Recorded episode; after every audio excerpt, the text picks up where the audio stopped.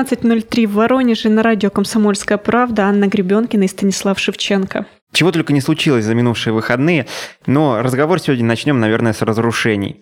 На фото попали ужасы виадука в центре Воронежа. Ограждение моста в районе площади Заставы, который идет через железную дорогу, ну, похоже, разваливается на глазах, потому что какие-то части ограды, они просто лежат на земле, а в некоторых местах их вообще нету. Мы привыкли, что примерно так выглядит виадук около ДК машиностроителей, который, напомним, ждет ремонта, но что его куда более цивилизованный, скажем так, собрат тоже пребывает в плохом состоянии, совсем не привыкли. Ну что интересно, вот состояние моста на площади Заставы – это не последствия какой-либо аварии, потому что в полиции нам сказали, что за последние дни никаких ДТП в этом районе не происходило, происходило. А в мэрии пообещали разобраться, что же все-таки случилось с ограждением и подключить для этого дорожные службы. Заметим, что в комментариях к этой заметке на нашем сайте всю вину свалили на так называемых несунов, тех, кто охотится за цветным металлом. И как раз посоветовали искать пропавшие части ограды, из-за которых обрушилась э, остальная часть в пунктах приема вторчермета.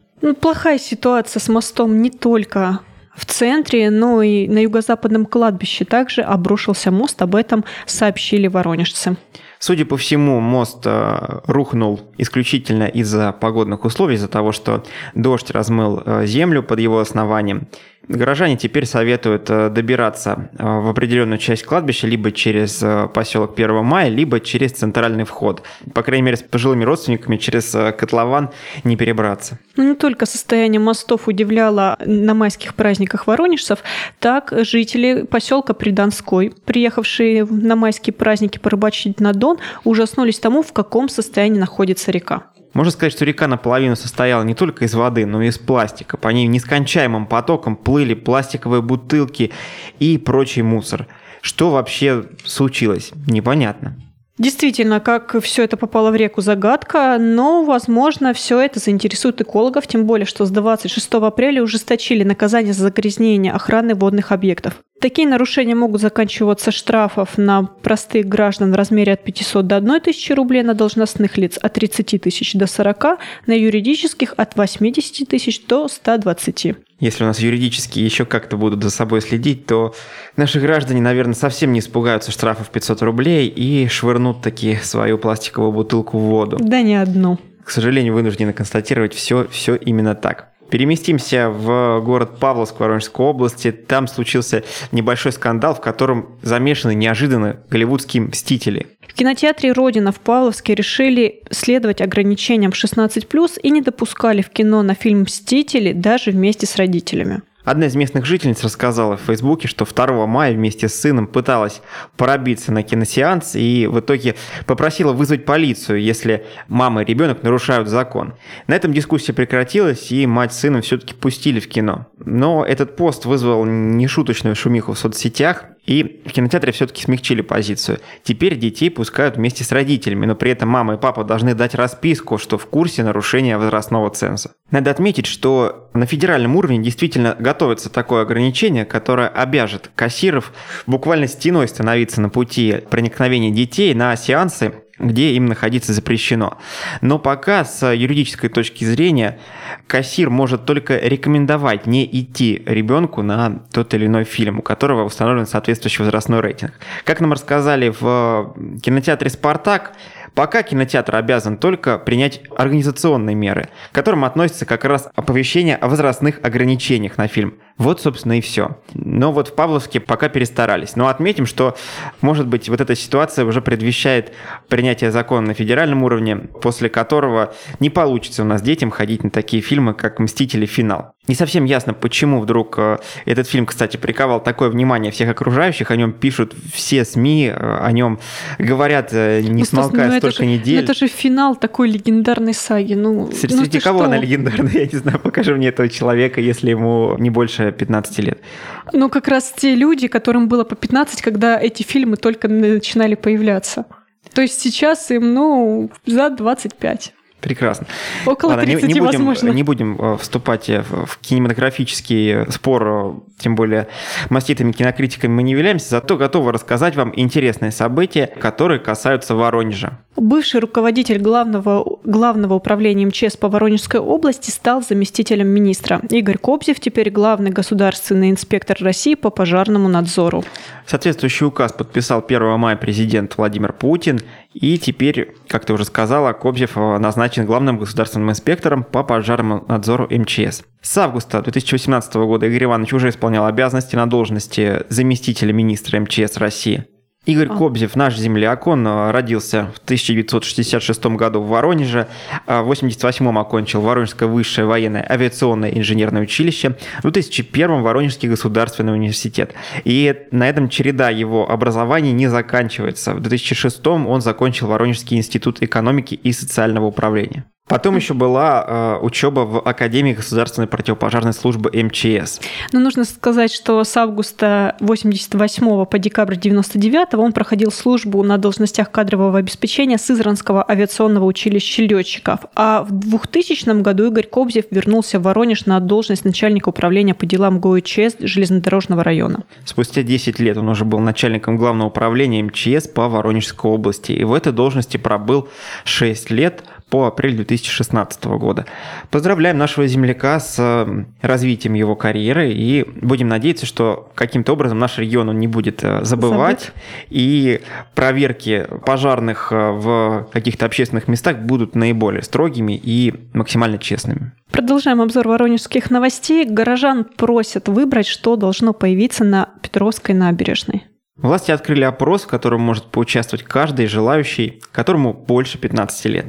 Создатели опроса – это региональный департамент архитектуры и градостроительства, а также столичная компания «Гипрогор».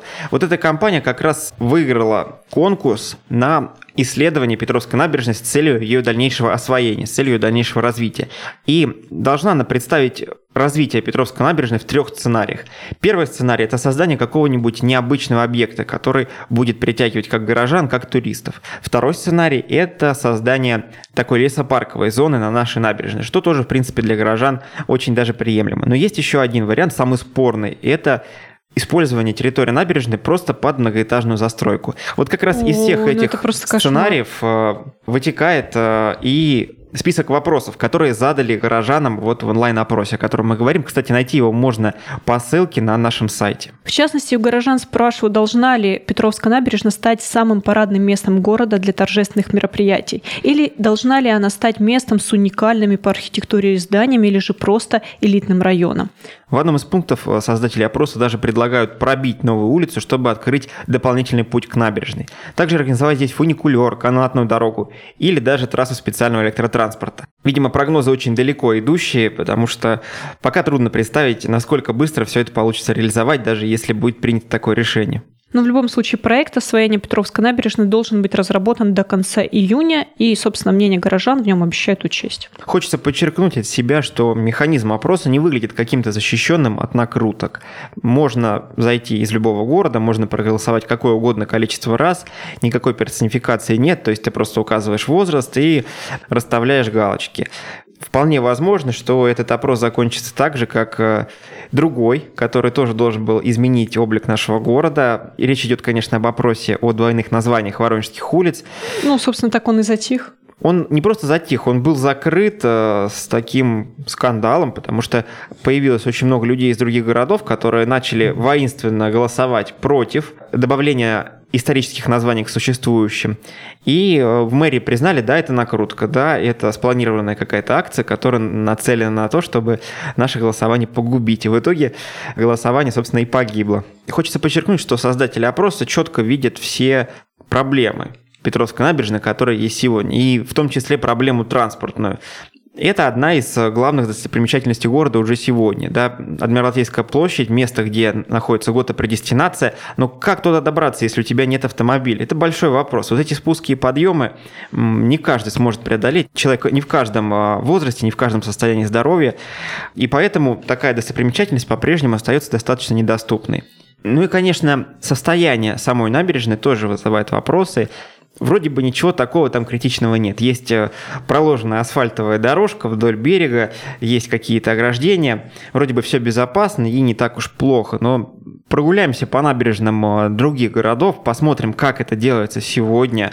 Не будем э, улетать далеко, не будем смотреть там на Санкт-Петербург, который весь закатан в бетон, посмотрим хотя бы на Орел, где тоже очень грамотно подошли к организации пространства набережной, сделали и озеленение, и аккуратно заложили все дороги, теперь там приятно и на велотранспорте прокатиться, и прогуляться пешком. Получилось такое видовое место. Почему наша набережная находится по-прежнему в том состоянии, в котором она была 20-25 лет назад, и даже боюсь представить, сколько лет назад. Наверное, все-таки стоит что-то делать. Хорошо, что обращаются к мнению воронежцев, но насколько оно будет учтено, вот в чем вопрос. Вполне возможно, что опрос э, достаточно несовершенный, как мы уже подчеркнули, пройдет себе спокойно стороной, и в итоге на набережной появятся те самые новостройки, против которых, я думаю, большинство будет голосовать. Давай, Стас, на этом сейчас прервемся, после небольшой паузы продолжим наш обзор.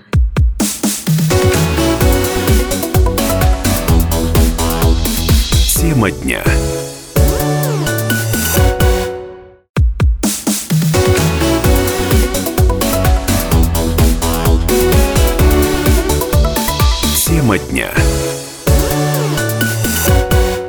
Студии радио «Комсомольская правда» Воронеж на 97,7 FM эм. Анна Гребенкина, Станислав Шевченко. Продолжаем обзор воронежских новостей. Вспоминаем, что еще было интересного за минувшие длинные выходные. Закрыли подпольный цех по производству водки и виски известных брендов, и располагался он не где-нибудь, а в селе Кавери Семилукского района. Работал он с размахом. Установленное в помещении оборудование позволяло организовать полный цикл производства спирта, начиная с дробления зерна и заканчивая линией разлива готовой продукции. Площадь склада составляла 5400 квадратных метров. Здесь были места для хранения готовой продукции и удобные подъездные пути. И хочется спросить, как же такое огромное помещение никто не замечал? Почему не знали, что там разливают алкоголь? паленый. Мне э, еще больше интересует, э, после закрытия вот этого прекрасного заведения, где же будут работать жители села Кавери Семюкского района? Ведь, возможно, это был, к сожалению, основной работодатель э, рядом с этим селом. Так или иначе, на месте полицейские обнаружили и изъяли то самое оборудование, которое мы перечислили, тысячи, тысячи, тысячи стеклянных бутылок, которые готовы были принять в себя живительную влагу, многочисленные коробки и, конечно, готовую продукцию. Полицейские по данному факту возбудили уголовное дело по статье «Незаконное предпринимательство». И сейчас вот правоохранители проводят оперативно-розыскные мероприятия, как они утверждают, и устанавливают лиц, которые причастны, собственно, к производству вот этого алкоголя. Как нам говорили полицейские о производстве нелегального алкоголя, зачастую этим занимаются все-таки не такие серьезные люди, как в этом случае, а так называемые гастролеры. Небольшая группа людей с э, довольно компактным оборудованием, буквально в одном-двух грузовиках прибывает в тот или иной город, в данном случае Воронеж, арендует небольшой ангар где-нибудь в гаражном кооперативе и потихонечку производит свой алкоголь в объемах куда меньших, чем здесь. Вот этот случай по-настоящему исключительно. Здесь работали люди очень нагло и наверняка чувствовали себя под чьим-то крылом. Вот, возможно, это крыло их покинуло, и произошло задержание, произошло то, что произошло, возбуждено уголовное дело по статье «Незаконное предпринимательство». Еще что хочется отметить, то что поддельный алкоголь практически не встречается в крупных торговых сетях. Мы сейчас не рекламируем известные супермаркеты или там известные магазины по продаже алкоголя, просто констатируем факт, который пересказали полицейские. Сети очень дорожат своей репутацией, поэтому любой факт появления такой вот бутылочки с ненастоящим алкоголем в том или ином супермаркете, он может э, спровоцировать репутационный удар Стас, по всей сети. Ну тут плюс ко всему у предпринимателей, тем более у крупных сетей, есть электронная система, через которую фиксируется каждая бутылка алкоголя, и паленое спиртное просто не может пройти через нее. Тоже верно, хотя наверняка есть и какие-то обходные пути, но так или иначе до 90% поддельного алкоголя продается людям, которые уже знают, что покупают подделку.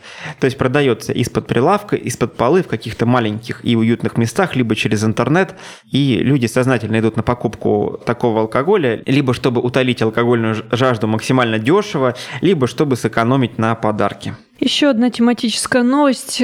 Благодаря социологам стало известно, что практически каждый третий воронежец стал реже употреблять алкоголь. Интересно, связано ли это с закрытием цеха в селе Кавере Думаю, не района? успели бы. Надо отметить, что потребление алкоголя в России за последние 8 лет сократилось с 18 до 9,3 литров на душу населения.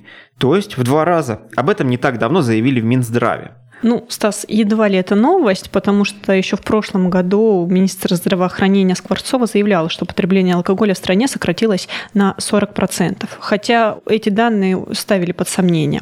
Комсомольская правда вместе с социологической службой «Ваше мнение» решила напрямую спросить у воронежцев, стали ли они реже употреблять спиртное за последнее время и почему. Ну так вот, большинство, 28,5% из тех, кто согласился ответить на этот вопрос, сказали, что не стали реже пить алкоголь, но только потому, что и до этого редко позволяли себе горячительные напитки. Молодцы. Еще 18% воронежцев не отказывают себе в выпивке, так как просто не видят причины, зачем это нужно делать. Есть и те почти 5% горожан, которые и хотели бы выпивать пореже, но у них это почему-то не получается. Бедные люди. Но нашлись и те горожане, кто понемногу отказывается от спиртного. Так, почти 14% респондентов стали реже употреблять алкоголь, так как стали следить за своим здоровьем. Еще 12% причина другая. Они попросту решили сэкономить на дорожающих винах, коньяках и других подобных напитках. Только 4% горожан стали меньше пить спиртное без какой-либо определенной причины.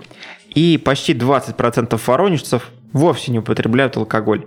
Если все эти цифры, которые мы вас сейчас загрузили, как-то свести воедино, то можно сделать следующий вывод. Практически каждый третий воронежец стал реже употреблять алкоголь, и это не может не радовать. Всех, кроме производителей, наверное. К другим новостям коснемся криминальных тем. В Воронеже заработал новый способ мошенничества. Мы вас уже, наверное, утомили рассказами о лжебанкирах, которые звонят а, клиентам одного из банков, представляясь а, сотрудниками службы безопасности, и которые рассказывают байки про то, что прямо сейчас с вашей картой проводятся какие-то опасные действия, нужно ее заблокировать, сообщите, пожалуйста, там код с обратной стороны карты. Вот эти ребята продолжают работать э, довольно успешно, и почти каждый день мы видим в криминальных сводках МВД, в том числе и каждый день из прошедших майских праздников, хочу отметить, мы видим в сводках МВД сообщения о вот этих вот э, прекрасных людях и об их добыче. Там от 10 э, тысяч до 500 тысяч рублей получается у них одним махом забрать. Но продолжают появляться и новые схемы мошенничества, некоторые поражают своей оригинальностью. 2 мая около двух часов дня аферист позвонил женщине, представился генеральным директором предприятия, где она работает, и потребовал срочно перечислить на указанный им счет 62,5 тысячи рублей. Якобы деньги нужны для оплаты рекламных баннеров. Женщина поверила, и в результате деньги уплыли в неизвестном направлении. Как защититься от такого мошенничества? Не знаю, может быть, пообщаться со своим гендиректором, услышать его голос и запомнить его. Но полицейский рекомендует просто никому не доверяйте, особенно по телефону, ведь человек, если он вам кем-то представляется, это не значит, что он ими является. В это трудно поверить, но это так. Если возникли какие-то сомнения, просто перезвоните по номеру человека, которым представляется некто, кто вам звонит, да, то есть вы перезвоните генеральному директору, спросите, действительно ли нужно 62 тысячи перечислить или нет, и то, как он ответит, либо возгласом удивления, ты вообще о чем, о каких деньгах, либо скажет, да, действительно нужно перечислить, наверное, можно будет делать какие-то выводы. Будьте осторожны с мошенниками, говорят нам полицейские. Еще один житель Воронежской области, а именно 83-летний пенсионер из Каширского района, стал жертвой ограбления. В начале апреля вечером в дверь дома мужчины постучал незнакомец, и он рассказал хозяину, что в районе происходит череда преступлений. Некие люди обкрадывают стариков. Пожилой хозяин заслушался, а мужчина тем временем увидел под подушкой на его кровати плотный пакет с деньгами. Преступник отвлек пенсионера, обокрал его сам и спокойно ушел. Пенсионер лишился 125 тысяч рублей, к счастью, полицейские быстро определили машину, на которой передвигался грабитель, и, собственно, задержали его. Оказалось, что деньги пенсионера забрал 37-летний мужчина, который уже ранее был судим за кражи, и в отношении него возбудили уголовное дело по статье «Грабеж». Сейчас мужчина этот находится под стражей, и уже установлено, что аналогичные преступления он совершал не только в Воронежской, но и в Волгоградской и Тамбовской областях.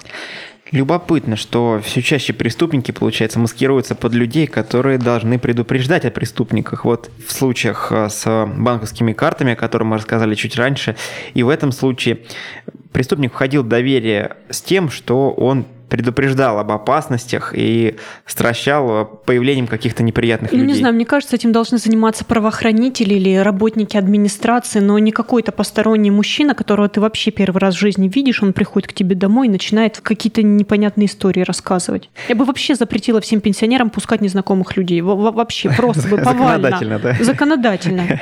Это очень тяжело будет реализовать, но, может быть, действительно скажется на состоянии их здоровья и состоянии их кошелька прямым образом.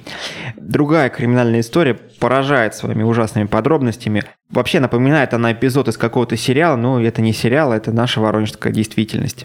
Расскажем всю историю сначала. В январе этого года в полицию обратилась жительница Москвы. Она рассказала об исчезновении своего 41-летнего брата, жителя города Россошь Воронежской области. Последний раз мужчину видели в конце октября, когда он уехал из дома на своем БМВ.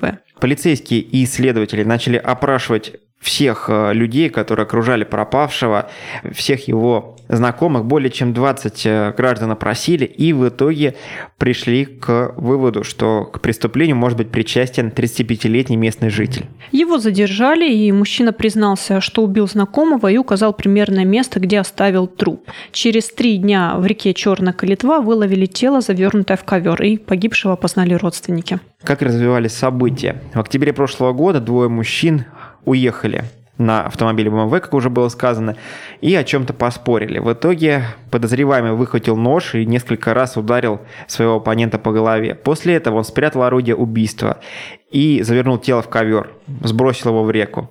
А вот машину просто продал. Сейчас ее изъяли и признали вещественным доказательством. Ну, Добавим, что расследование дела еще не закончено. Следователи обещают дать окончательную юридическую оценку действиям обвиняемого вскоре. Надо отметить, что позже он отказался от своих показаний, снял с себя вину в убийстве и, вероятно, предстоит правоохранителям достаточно большая работа с этим делом. Давайте сейчас на этом прервемся и после небольшой паузы продолжим наше обсуждение.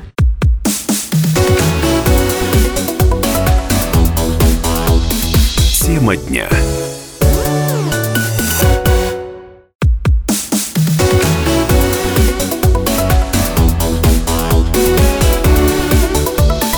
Тема дня. На 97,7 FM эм Анна Гребенкина и Станислав Шевченко продолжаем обзор воронежских новостей. Как мы уже сказали, очень много интересного произошло за минувшие майские праздники. И вот одна из историй, криминальная история, фабула которой достаточно стандартна, но в ней много неожиданных поворотов, которые действительно удивляют. 56-летний мужчина, за плечами которого уже были кражи, поехал на такси к дому своей знакомой. Попросил водителя подождать, взломал дверь, взял дрель и шуруповерт, а потом удалился. И прям внимание вот сейчас к вот этому моменту, шуруповерт он отдал таксисту в качестве оплаты. Дрель продал ему же за тысячу рублей и объяснил появление всех этих инструментов тем, что их отдал задолжавший ему родственник. По какой-то причине таксиста ничего не смутило, он и шуруповерт взял, и дрель купил совершенно спокойно. Иными словами, вор у нас уже остался без э, вещей, которые он украл, но с тысячей рублей, а таксиста с инструментами. Прекрасно сработали. Преступление помог раскрыть кинолог полиции Сергей Чупов и его подопечная овчарка по кличке Оскар. Сначала собака привела полицейских к месту, где стояла машина такси. Стражи порядка опросили жителей ближайших домов, те дали приметы автомобиля. Оказалось, что у него на крыше была установлена большая конструкция с обозначением такси. В итоге нашли водителя этой машины, и он, в свою очередь, сообщил приметы злоумышленника. Вот какое развитие событий было, представьте, да, сколько действий пришлось сделать, чтобы отыскать э, похитителя... Шуруповерта и дрели. Да, да, двух электроинструментов. Тем не менее, получилось в итоге задержать подозреваемого, и теперь ему грозит до 6 лет заключения. Учитывая, что у него за плечами уже есть сроки, вполне возможно, что это не будет э, условным наказанием. И здесь отягощающим обстоятельством является то, что он взломал двери, да, не просто вошел в открытое помещение, а целенаправленно вторгся в жилой дом.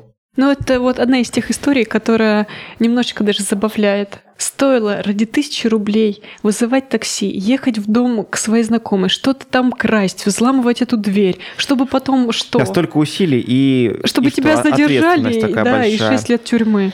Наверное, наш герой полагал, что в доме есть что-то более ценное, чем дрель и шуруповерт, но Может, это уже такая некая сожалению. серийная тяга, когда тебе все время хочется что-то совершать. Ну да, было дома скучно, да? Захотелось какого-то действия. Еще одна криминальная история. В Воронежской области сотрудник автосервиса угнал автомобиль клиента. В полиции об этой истории узнали в тот момент, когда 34-летний хозяин машины заявил в полицию об угоне. Дело было в Росошанском районе, а касалось оно автомобиля Nissan Skyline. Автомобиля, который прославлен а, фильмами об уличных гонках, на котором очень хочется поездить, короче говоря, когда ты его видишь. И, видимо, с этим искушением а, не получилось справиться у сотрудника автосервиса. Все началось с того, что хозяин Скайлайна сдал его на ремонт, ну а потом машину нашли в лесополосе разбитой.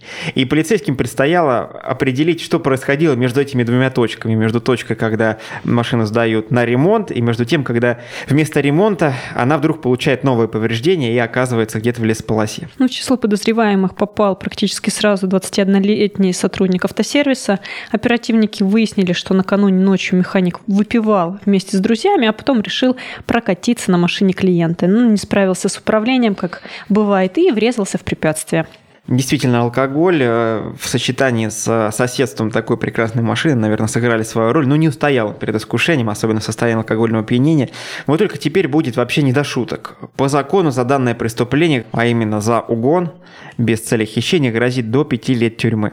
Не очень хорошая точка в послужном списке 21-летнего механика автосервиса. Если продолжать э, новости о лихачествах воронежцев за прошедшие праздники, то расскажем об одной из аварий, которая случилась в Воронеже на бульваре Победы. На кольце недалеко от торгового центра «Арена» водитель, не установленный пока машиной, врезался в целых шесть автомобилей, стоявших на парковке. Видео ДТП выложили в интернет очевидцы. По словам свидетеля, машина, ставшая причиной аварии, вылетела на большой скорости с кольца и ее болтало прямо с стороны в сторону. Также машина сбила детскую коляску, к счастью, вот незадолго прям до ДТП ребенка из этой колясочки достали. Полицейские продолжают расследовать э, обстоятельства этой аварии, ищут скрывшегося водителя. Перечислим машины, которые он протаранил. Это и э, ВАЗ-2114, Kia Spectre, Nissan Almera, Citroёn C4, Deo Nexia и Deo Matiz. Вот такой список э, потерпевших. И, видимо, повреждению всех этих автомобилей придется ему восстанавливать из своего кармана. Тема дня. Позади одни выходные, а впереди новые. И синоптики, к сожалению, не рады прогнозами на 9 мая. Полагают, что ко Дню Победы погода испортится. Ну, к примеру, на 9 мая обещают не только маленький дождь, но еще и грозу. По прогнозам синоптиков, тепло и солнце продлится где-то до вечера среды 8 мая.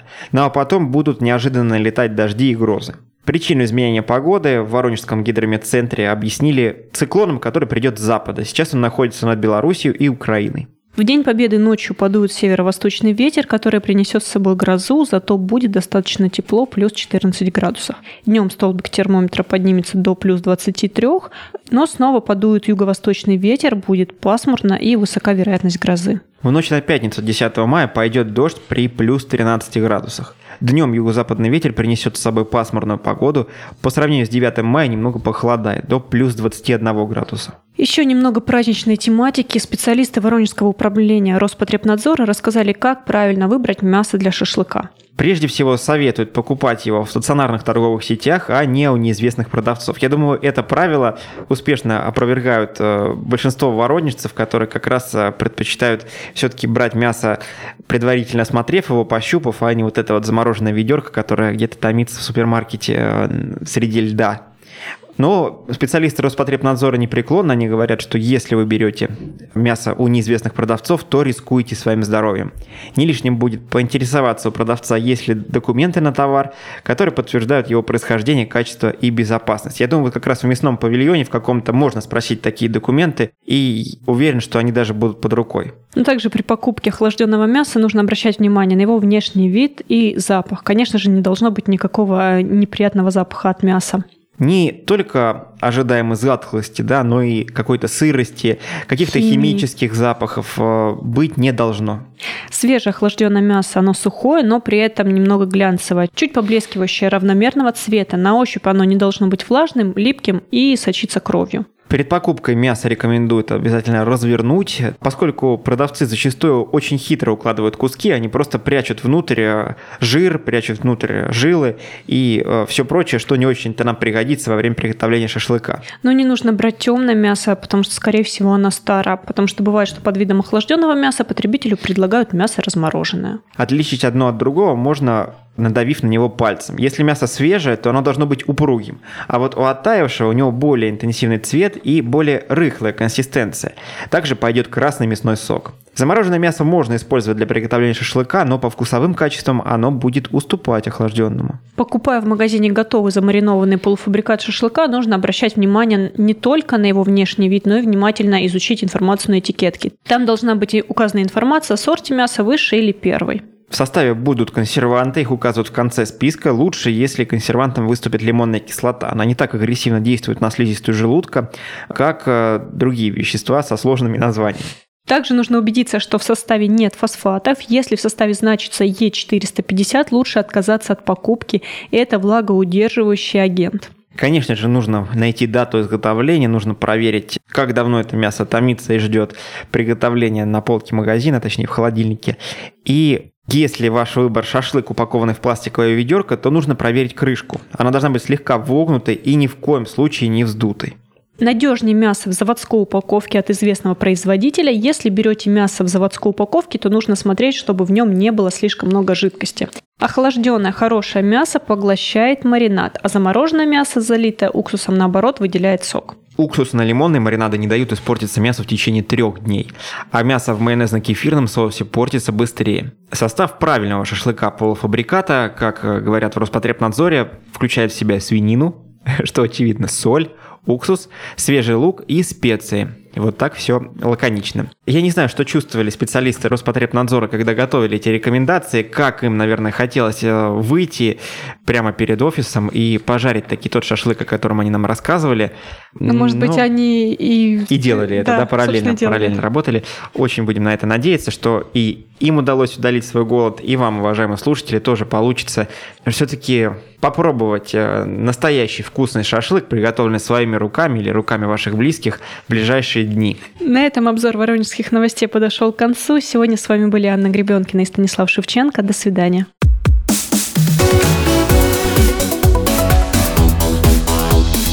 Тема дня.